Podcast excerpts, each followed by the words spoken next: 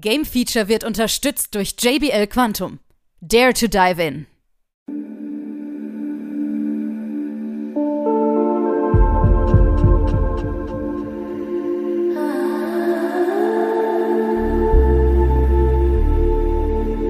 Nun folgt das Game Feature Test Center mit einem brandneuen Spieletest für euch.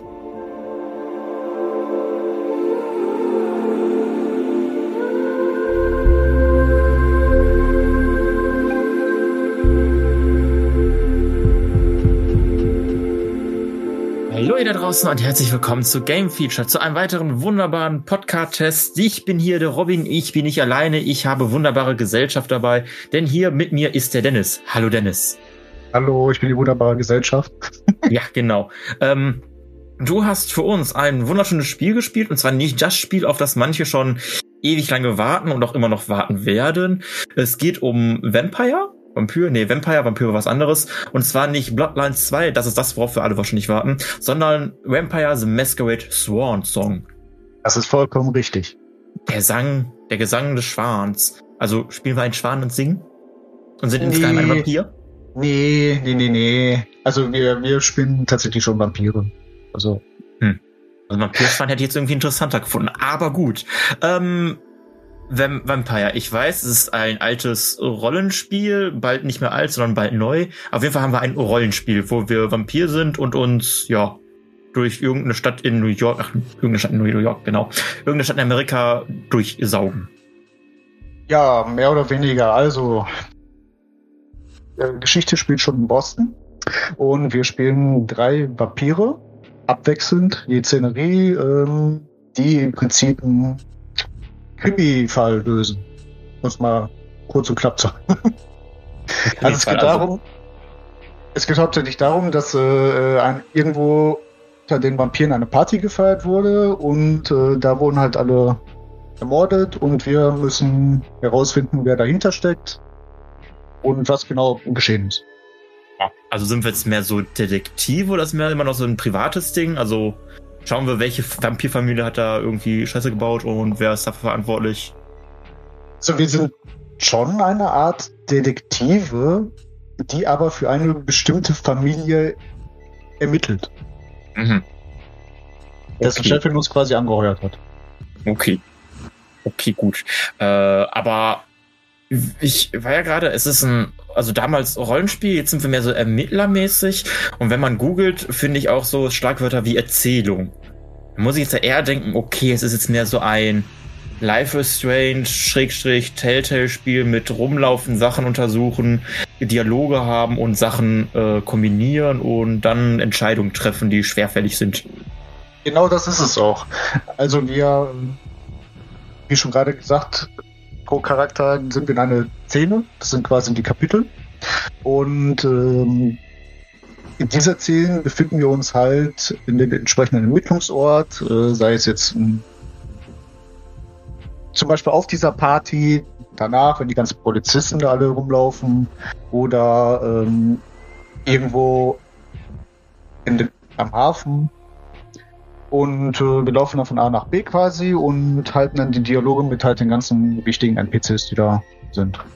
Und innerhalb der Dialoge versuchen wir dann äh, herauszufinden, ja, wie können wir zum Beispiel jemanden überreden?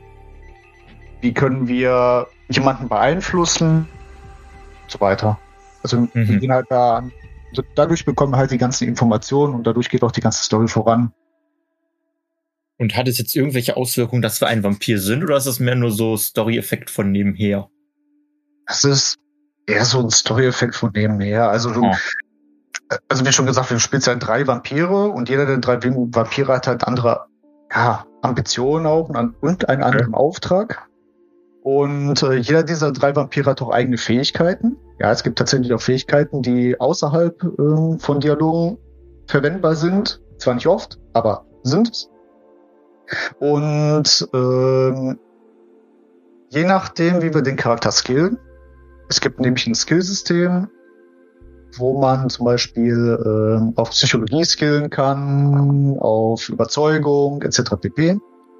Äh, damit können wir dann die Dialoge schon sehr beeinflussen oder beziehungsweise den Ausgang der Dialoge, die wir halt. Also je nachdem, wie sie dann ausgehen, hat es natürlich dann wahrscheinlich jetzt auch Auswirkungen drauf, wie das Spiel am Ende verlaufen wird. Ganz genau. Es gibt sehr viele Enden.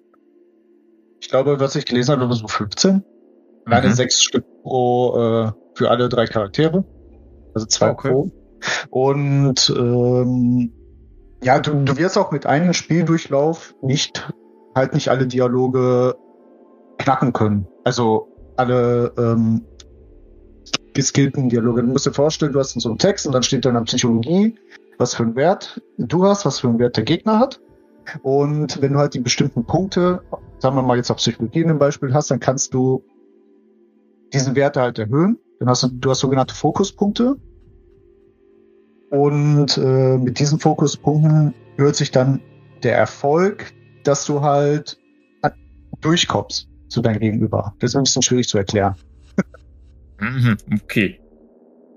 Also, ähm. oder, oder ich erkläre es mal anders. Du musst dir vorstellen, du hast einen, äh, du hast pro Charakter, sagen wir mal, so zwölf Skillpunkte und zwölf Hungerpunkte. So. Mhm. Alle Aktionen, die innerhalb eines Dialoges sind, verbrauchen oder können diese Skillpunkte verbrauchen. Wenn du jemanden überzeugen möchtest und der, du hast einen Wert von zwei, sagen wir mal, und der Gegner hat einen Wert von drei, dann hast du die Möglichkeit, ähm, diesen Skillpunkt für oder für drei Skillpunkte diesen Wert zu erhöhen. So, das kann der Gegner aber auch. Das heißt, du hast dann so ein bisschen Tabletop-Würfel Glück am Hals. Weil äh, je nachdem, was du nämlich den Gegenüber sagen willst, beziehungsweise überreden willst, bedrohen willst, was auch immer in dem Spiel, kann er halt auch gegenkontern mit einer geringen Wahrscheinlichkeit. Und äh, gerade bei den Konfrontationen, Konfrontationen sind quasi die Bosskämpfe im Spiel, die ab und zu mal am Ende einer Szene auftreten, ist es schon, kann es schon sehr spannend und äh, bisschen frustrierend sein, weil sagen wir mal, du hast, äh, du musst halt innerhalb von drei Phasen der Dialoge den Gegenüber besiegen und mhm. du darfst dann zum Beispiel nur einmal scheitern. Das heißt, wenn er kontert, dann bist du einmal gescheitert. So, da kann es schon sein, dass diese Konfrontationen ja nicht gut für den Charakter ausgehen. Wobei jetzt hier ähm, halt auf nicht gut, wie soll ich das sagen? Also dein Charakter stirbt jetzt daran nicht. Aber es hat Auswirkungen auf den Storyverlauf für später. Okay. Also ich versuche mir immer gerade noch vorzustellen, wie ein Bosskampf als Dialog stattfindet. Ähm, und durch dieses ganze Untersuchen und Hinweise sammeln, dadurch wissen wir dann halt, wie wir diesen Boss oder allgemein die Dialoge am besten überstehen. Oder sind die mm. Bosskämpfe dann einfach nur so, ja, okay, jetzt geht's los, du hast, hast mit etwas Glück vielleicht noch hier und da ein paar Hintergrundinfos und dann einfach nach bestem Gewissen entscheiden? Richtig, du hast hier und da einfach ein paar Hintergrundinfos. Weil das, was du halt innerhalb der Welt findest, ist jetzt für die, sagen wir mal, Bosse jetzt weniger relevant, fand ich. Hm. Also es ging eigentlich mehr darum, den Gegenüber mehr zu überzeugen oder zu drohen, dass er dir halt für diesen Fall äh, mehr Informationen gibt. Einfach. Gut, da ich und, und, und dann musst du dir halt vorstellen, es gibt dann manche NPCs dann halt und wenn du ähm, wenn du halt diesen Dialog verlierst, dann sagen sie dir halt nichts entsprechend. So, weil die sind dann halt stark genug, um dagegen zu überzeugen. Und äh, bei einem Charakter ist es tatsächlich so, dass er, ja, schon mit sich selber spricht, sage ich jetzt mal. Okay. Das ist dann wieder so ein psychisches Dia ja, Dialog mit sich selber, ob man das besteht oder nicht. Okay. Ähm, gibt es irgendetwas, wo du sagst, boah, es hat dir besonders gut gefallen, es hat dir irgendwie nicht ganz so gut gefallen? Also ich fand toll, dass es dann super viele Hintergrundinformationen über die ganze Welt von Vampires the Masquerade gab. Also wirklich an jeder Ecke bekommst du ähm, irgendwelche Notizen zu den einzelnen Clans der Welt, zu einzelnen Charakteren, generell zu Fachwörtern, die innerhalb ähm, der Welt verwendet werden. wie zum Beispiel Prinz oder Baron. Und äh, was ich halt auch sehr gut fand, waren halt die Charaktere an sich. Weil jeder, also du konntest mit diesem Skillsystem jeden der drei Charaktere so aufbauen, wie du möchtest. Mhm. Du spielst ja ähm, ja so eine Art Bodyguard, der heißt Caleb. Du spielst eine, die gerade, das habe ich nicht so ganz verstanden, ich glaube aus der Psychiatrie raus ist. Das ist, das ist äh, Leisha. Und du spielst eine, die ähm, mehr oder weniger neu in diesem Clan ist. Das ist MM. Und mit diesem Skillsystem kannst du halt entscheiden, möchtest du, dass MM jetzt mehr äh, auf Detektiv geht, sprich überzeugen? Möchtest du, dass ähm, Leisha mehr auf Psychologie geht, das andere fertig machen? Möchtest du mehr, dass äh, Gallup zum Beispiel auf Technik geht, dass du zum Beispiel irgendwelche Computer hacken kannst oder Türen hacken kannst, damit du halt da durchkommst? Ähm, ja. Äh, Jetzt hast du ja vorhin einfach mal diese Wörter Prinz und Baron mit eingeworfen. Jetzt mhm. sind es für mich ja eigentlich nur irgendwelche Adelstitel. Das, äh, das, ist vollkommen richtig und so sind sie auch quasi in Vampire the Masquerade äh, zu behandeln. Okay. Weil du musst dir vorstellen, äh, es gibt ja mehrere Clans mhm. und äh, je nach Clan hat der Anführer halt so einen bestimmten Begriff. So. Unsere Charaktere, für, äh, für dessen Clan wir spielen, die nennen sich Camarilla. Und der Prinz ist sozusagen der, ja, wie schon gesagt, der oberste Boss eigentlich. Okay. Und die Chefin, die dir halt die ganzen Aufgaben alle mitteilt. Okay. Äh. So. Und was ich noch abschließend noch sehr gut fand, waren tatsächlich auch die Konfrontationen an sich. Weil ich fand schon, dass die so aufgebaut waren, dass du wirklich überlegen musstest, was antworte ich denjenigen jetzt. So. Und es ist mir auch sehr oft passiert, dass ich sagen wir mal, 50 Prozent der Konfrontation einfach mal verloren habe. Okay. Sind so. es denn auch immer lange Dialoge oder ist es immer noch so ein bisschen, oder hält sich das gut im Gleichgewicht? Ich kann mir vorstellen, wenn es ja wirklich, wenn diese Bosskämpfe oder auch allgemein, oder was heißt Bosskämpfe, wenn diese Konfrontation da halt so das mitunter das Hauptaugenmerk sind, dass das halt nicht zu viel wird. Dass du immer noch genug Abwechslung hast mit äh, rumlaufen, erkunden, untersuchen und dann immer so eine so ein bisschen zwischendurch dann eine kleine Konfrontation hast und dann gegen Ende eines Kapitels, sage ich jetzt mal, diese große Konfrontation. Überwiegt äh, das eine oder gleicht sich das also, aus? Also du hast in den, du hast die Konfrontation hauptsächlich eher am Ende eines Kapitels tatsächlich. Mhm. Also du, du, du suchst dir die ganzen Informationen alle raus. Also du hast sie nicht in, nach jedem Kapitel, sagen wir mal so, sagen wir mal so alle zwei Kapitel. Und ähm, wenn du halt bei einer Konfrontation bist, äh, dann können die schon was dauern. Also es zieht sich an. Okay. Am Anfang sind es noch so, so kleinere Konfrontationen. Mhm. Und bis ganz am Ende viele waren das fünf Stück oder so. Also, also, dass du nicht scheitern darfst. Irgendwie so. Okay. Aber dann bist du schon wirklich im Schwitzen. Also teilweise habe ich echt überlegt, fünf Minuten, hm, was antwortest du denn jetzt? Weil du hast ja auch äh, bei meinen, oder hauptsächlich bei den meisten keine Zeit, die abläuft. Was gut ist. okay, das ist ja immer nett.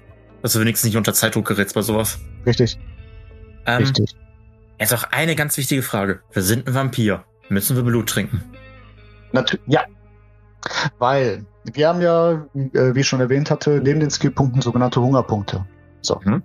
Und manche Dialoge, manche Fähigkeiten verbrauchen neben den Skillpunkten auch Hungerpunkte.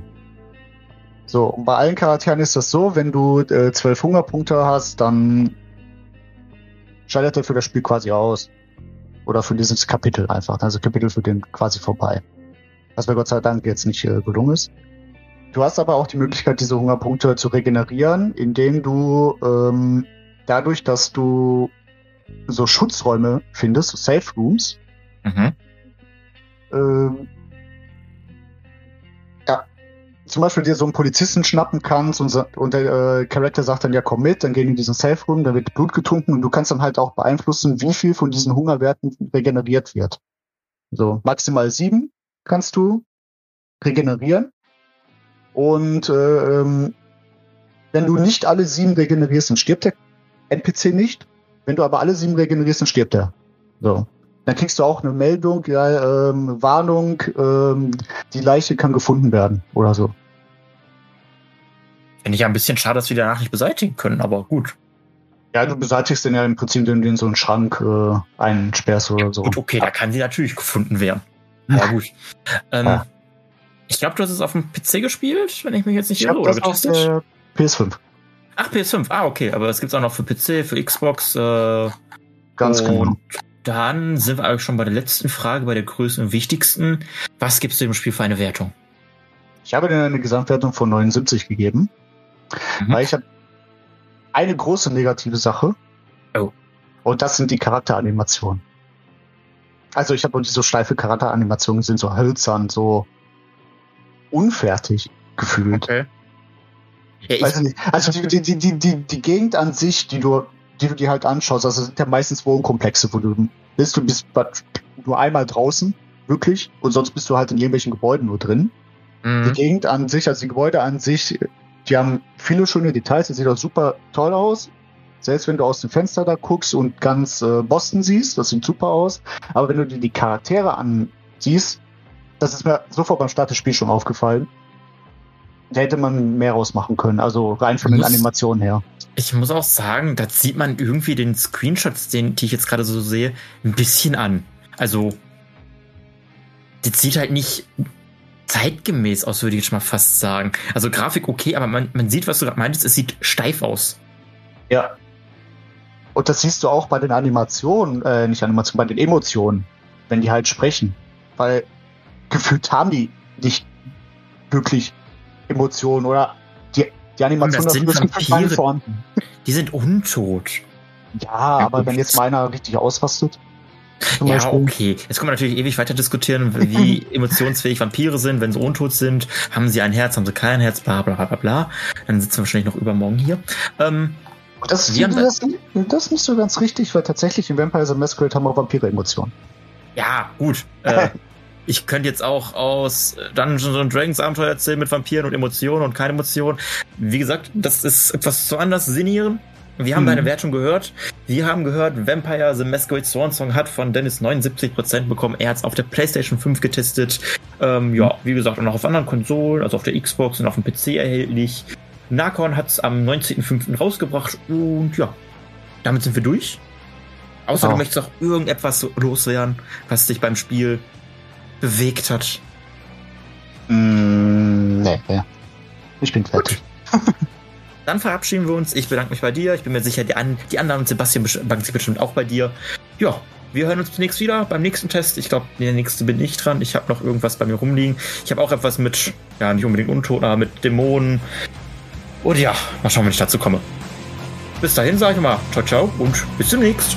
Tschüss.